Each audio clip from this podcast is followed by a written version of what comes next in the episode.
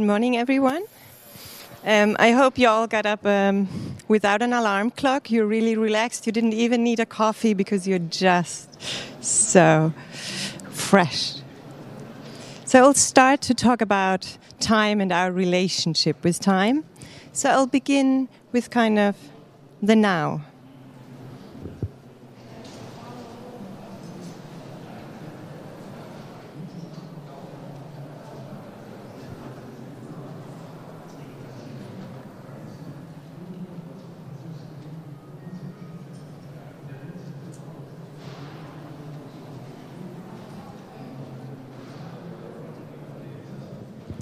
So I just threw a bunch of buzzwords at you that pretty much describe our relationship with time. It's this stress, it's this burnout. Why is there never enough time?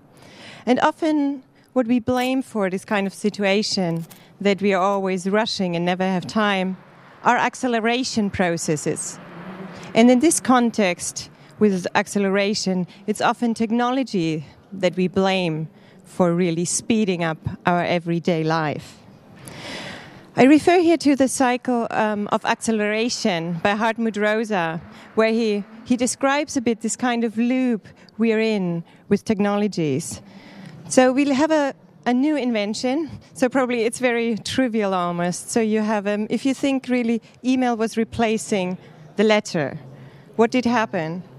It kind of lead to social change. It means we could could write instantaneous messages which changed our way how we communicate and then also how we kind of answer and respond to each other, meaning it changed the pace of life.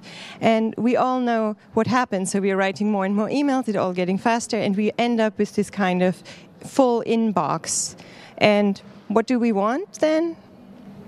We isn't there something else they could invent to help us? And this is this kind of loop we are stuck in with most technologies even if things where we often don't even think they are um, speeding up technologies like the shower.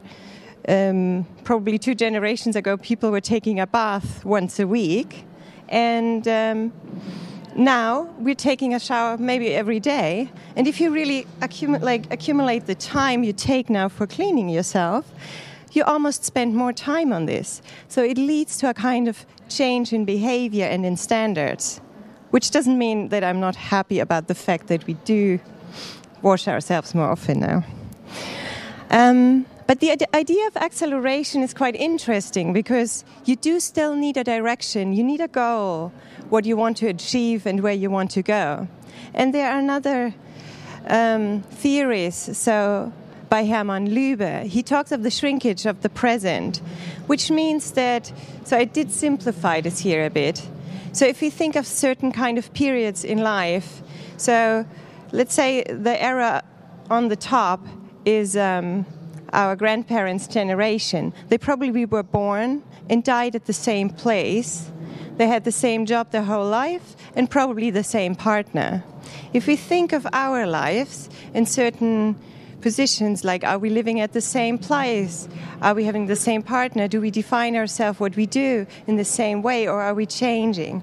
So all these, these parts are getting smaller and smaller, so they're shrinking. And because there's a certain there's a certain uncertainty about what probably is happening next year. I'm even like I don't even want to sign a, a, telephone contract that's longer than a year because I'm not sure where I'm going. So these kind of moments where, where the present becomes now much more important because I can't predict and I don't plan as long. So that means why we have to focus so much on the now leading this to the absolute extreme almost. Byung-Chul Han um, talks about the atomization of time. So it's almost really punctual events. It's not even even durations in a certain sense. So you probably go to this talk, afterwards you get to another talk, and then you this and this and this maybe something resonates with you, but maybe not. So it's just this one point, in, and then you go to another conference, and then you, you just forget. So you run from kind of one option to the next, and it doesn't really have this kind of direction. So he's arguing we are probably already beyond the time of acceleration because we don't have any direction. And Byung-Chul Han describes this kind of time crisis and situation as a Dyschronian situation And this was the starting point really for me in my research. So I did a practice based PhD at the Royal College of Art. And I was looking into the more, more positive side of it. So, what would Uchronia mean? Not sure if you heard of this term. Most of you are probably familiar with utopia. Utopos, no place. Uchronia, uchronos, no time. So they, they have the same roots. And when you Google it right now, or its origin, it comes from alternative history. And this is the first drawing Charles Renouvier in 1876 made of his idea of what Uchronia means. So I'll explain it to you. So the zero, the, um, the zero is the, uh, the point now, and then the lowercase a is the course of history. And then there's the uppercase a, which is like an alternative story. So let's say um, there is no Brexit. And then you start to spin a story. So you have the no Brexit, but then you add a real fact of, of current history, but there's still Trump.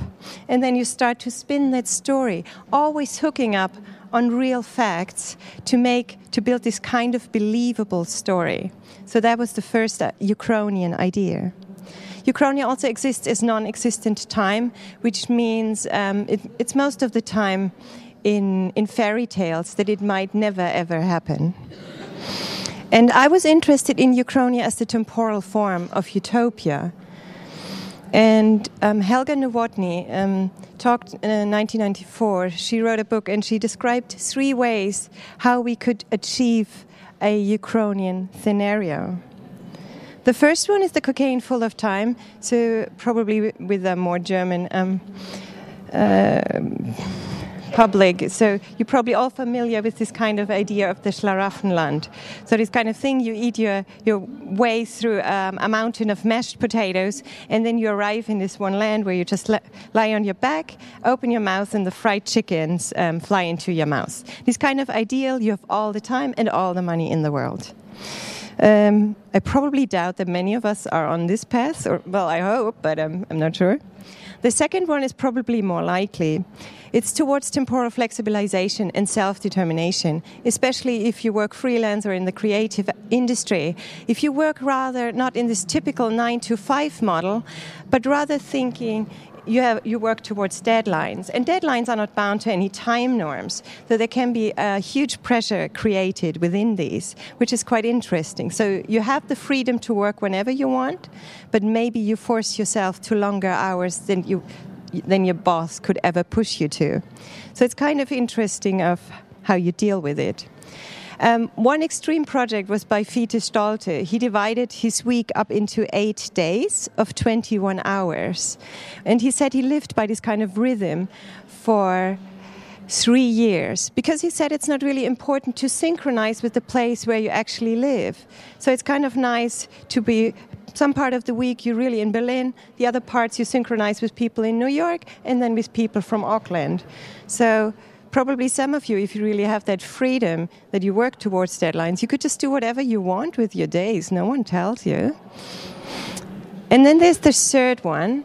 Um, it speaks about the vicissitudes of life and um, meaning that it's probably rather looking into rhythmic ideas, and there can be natural rhythms, there can be body rhythms, or it can just be I'm having a conversation with someone and I'm not scheduling this. I'm just letting it go or I do something and I just come into a flow and, and don't think about it. So just the idea of like how do we fragment time and do we really put it into this kind of um, what we deeply embedded as a child, this like temporal system we live in of hours, minutes, and seconds.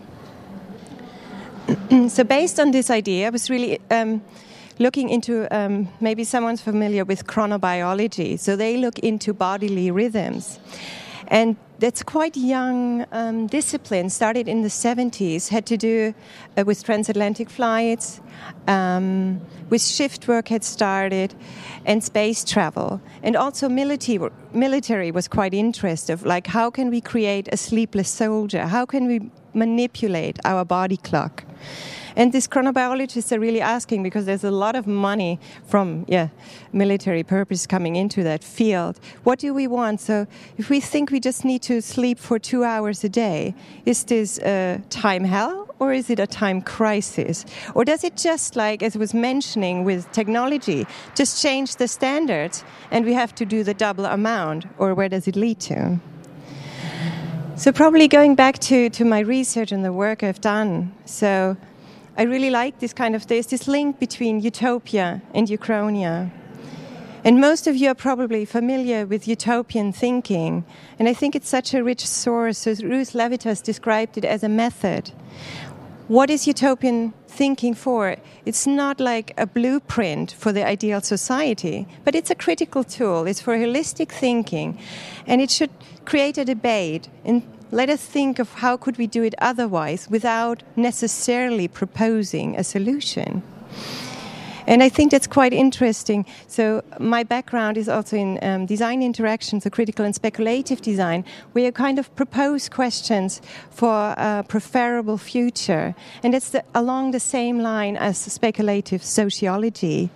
And that's why I think, like, why don't we give ourselves more freedom to think about how we structure time and think about it? We do it for the place. Why not for the others? And probably so with this task, okay, time is very untangible. What do you do? How do you address this? So I went to a talk at the Tate uh, by Olafur Eliasson, and he talked about unlearning space. Um, and I le- read a little quote, um, which I thought is quite nice. It is necessary to unlearn space in order to embody space. It is necessary to unlearn how we see in order to see with our bodies. It is necessary to unlearn knowledge of our body in three dimensions in order to recover the real dimensionality of our body. Let's dance space, let's respace our body.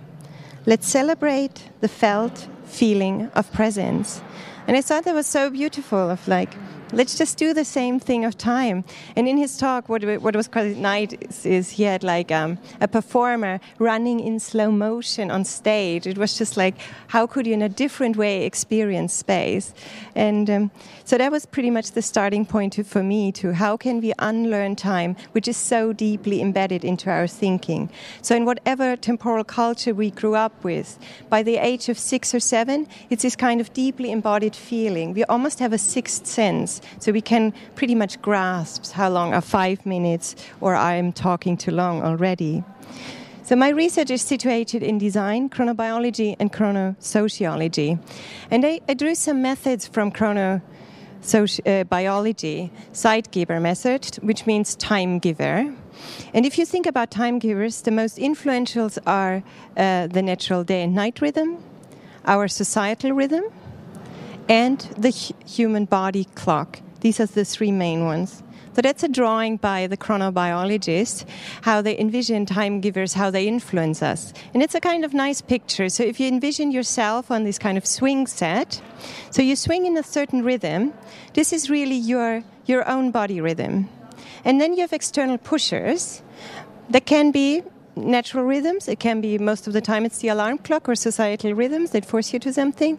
It can be very personal. Your partner, if you have a baby, you definitely know you have a very strong time giver. Um, so, and then it depends on the strengths of your own.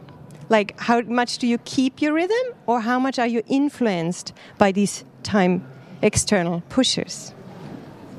And what I did, um, so I worked with students at the Royal College of Art, and I, I conducted some Uchronia workshops where I asked them. Um, for 48 or 72 hours, think about a time giver they want to live by. So I removed them from all the clocks and every time giving device and then sent them to different experimental spaces to live as a group by their own time giver. So one group I sent to Rotherhithe Library, so it was this old library space. And this group decided, so it was four of them, um, that they wanted uh, Proust in Search of Lost Time as their time giver. And someone for the period of 48 hours was reading out Proust loud over the whole course of the 48 hours. Someone was always knitting always different yarns. Someone was making notes, and one person was allowed to sleep. They always changed the yarn, but they really were guided by this rhythm of the book. They didn't know each other, but it, it all evolved around this one kind of chapter. The other group um, wanted to have hunger as their time giver. Um, but it's a very short experiment, and I think they they mistake hunger for probably appetite because probably 48 hours you don't necessarily need to eat. Um, but what was interesting is this group they really had this they had. Pr- Pro- problems with like not knowing the time. I gave them this old Nokia phone so they could text me in case of emergency, but they really always wanted to know um, what time it is. And what you see here is, in a way, they pretty much stick to the normal rhythm of like breakfast, lunch, dinner. So it, where you see it's these kind of societal norms that's so deeply embedded in us. So it's kind of hard to really think think about this. But they were like saying they were in the woods and really yelling out that they wanted to know what time it is. So what a discomfort! Almost you lose control of something. What was probably nice with this group is they really tried to to um, cook the perfect eggs without any any clock that was probably the impossible task. So there, I think main goal was that time is um, a main ingredient in cooking. Uh, it's okay. So time talks about a lot of things. And I sent one group to a Pinka house in Essex. I'm not sure if you know what an Essex girl is, but it's exactly this. Um, they wanted to be guided uh, by the house as a time giver, and they had like the book by Jürgen Husman, um, against nature. So the house really looked like this. there are a lot of rooms and a lot of bathrooms. So that's an Essex girl, yes. Um, so kind of mentioned. And so they, what they did is really wandering through the house over this period of time. So they started to have very different patterns of like, so they slept a bit, took a shower, were awake, then they slept again. So you speak of kind of polymorphic sleep patterns. Buckminster Fuller was probably very extreme, where he tried to be awake 20 minutes then stay up two hours, then 20 minutes. So um, they had this very strange rhythm falling into this kind of pattern.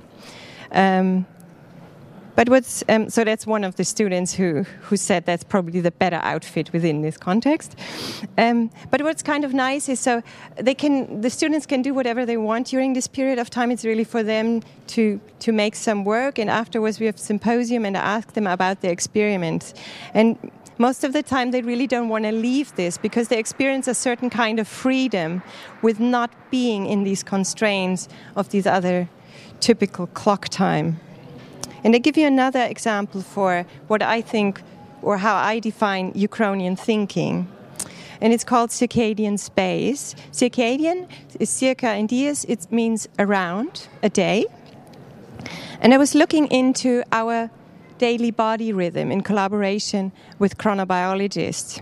So don't take this for so this is just for this specific person. So we'll go through through this kind of rhythm. So if you assume this person goes to bed at midnight, it has a certain sleep phase. So every one of us is different. Some people need five hours of sleep, some 11, and on some days you need more and less. So, so don't put yourself into a strict container of like, oh, seven hours, that's what, uh, what we need or something. So you go through a sleep phase. And then when you naturally wake up, so no alarm clock, then you come into a wake up phase. That's a very short phase period. After this, you come into a cognitive performance phase where thinking, short term memory, concentration, all is best. It's like a four or five. So I'm not sure if I have you in the sleep phase, wake up, or, of course, in this one. Um, after this, you have a second sleep phase. So it depends on the different models how we sleep. In our society, we like to squeeze sleep into one single block, which is not natural. It's a very like sleep is done, a very efficient way of thinking, but it's rather two sleep phases. Um, so, really mirroring the deepest point of sleep. And it's not just food, everyone goes to this. So, just don't try to do anything then, if you can. And then you come into a, a, second kind of active phase, the physical performance phase. And I think it's also nice when you look at this because we're often probably just brain people and we work on our desks and we never move. And there are people on average sitting 15 hours a day. And just think of here's muscle strength, grip strength. All this is best. Of like, we're there's more to our body than just the brain. And then you come into a intuitive phase, which is uh, best set for creativity, which is nice, which we wish would be the whole day. And then it's all about sleep, actually. The hormone melatonin sets in already, and then um, we come into a sleepiness phase, and afterwards, um, the sleep phase starts again. So this is pretty much true for every one of us, but in a very different lengths and different starting points and so on. And it really has to do when you naturally wake up and not your alarm clock. So what I did in my work is like really mirroring, so this kind of system, and um, thinking about what could we do with, um, how could we change I was thinking about how we structure time at the moment. And I thought, how about turning this um, circadian rhythm into an architectural space like this and set up an experiment. Because if you think about your present day at the moment, um, you also go through different rooms guided by the clock. So you have your bedroom, then you go probably the bathroom, then the kitchen, then you have a commute, then you go to the office. It's all guided by, by the clock. But what would happen if you have these different spaces and you're just guided by your own circadian rhythm? So you sleep as long as you want. So it's thought as an experiment for, and I'm just working with the Design Museum in London on um, the realization of this experiment. So five people would be in this space.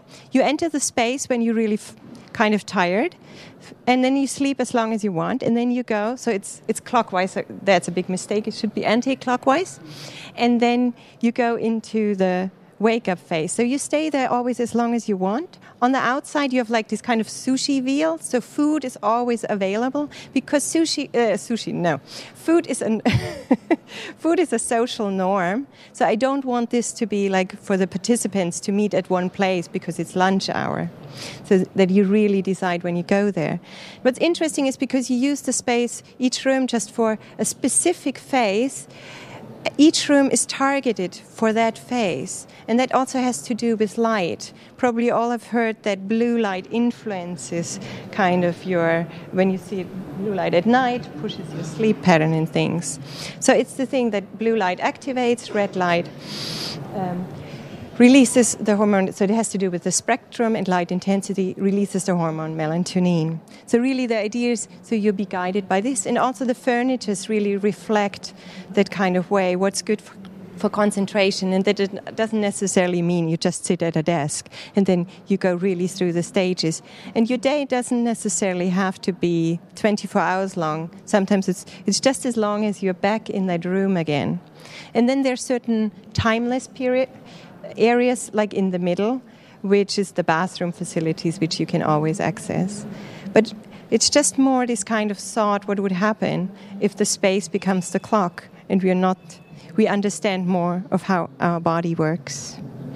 So here's some more images.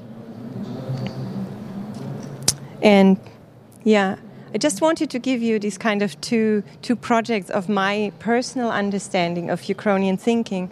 But I think there's so much more potential, as we know with utopian thinking, that's so well spread, of also giving ourselves much more freedom in this kind of idea, how we, how we think about time and how we use it. So, thank you very much. We want to.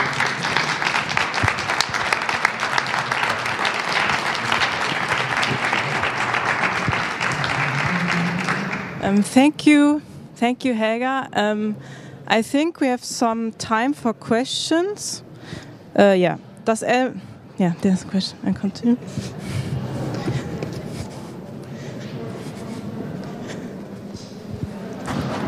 Hi. Um, thank you, thank you so much for your really inspiring talk, and especially, I mean, I came in here in a complete rush, and, and I'm so stressed all the time. So, thank you so much for kind of um, giving me or us some some some theoretical points of how to understand time. Um, I'm wondering about two things. First of all, about the project that you're doing, and uh, was it the Tate, the the zirconian, the, the space model? Yes. Um, are you are you going to have sunlight in there, or is it going to be artificial light? That's the first question. The second question is, um, did you write a PhD also? And if so, can I read it? I don't. Yes, so I did write. I did write a PhD. I'm not sure if you really want to read it, but um, um, I'm. So I finished it last year. So I'm going to publish it uh, with Birkhäuser um, at the end of the year. So that's. but uh, you can get in touch and they send you something. Um, and the other thing, so the space is kind of there's no natural daylight in the space because it's a bit mirroring. Not, I'm a big fan of natural daylight, but it's mirroring our uh, current living situation. That on average, um, people in urban environments are outside for one hour a day, and on the weekend for three hours. And we talk about light intensity, and um, so light is the strongest time giver for our body.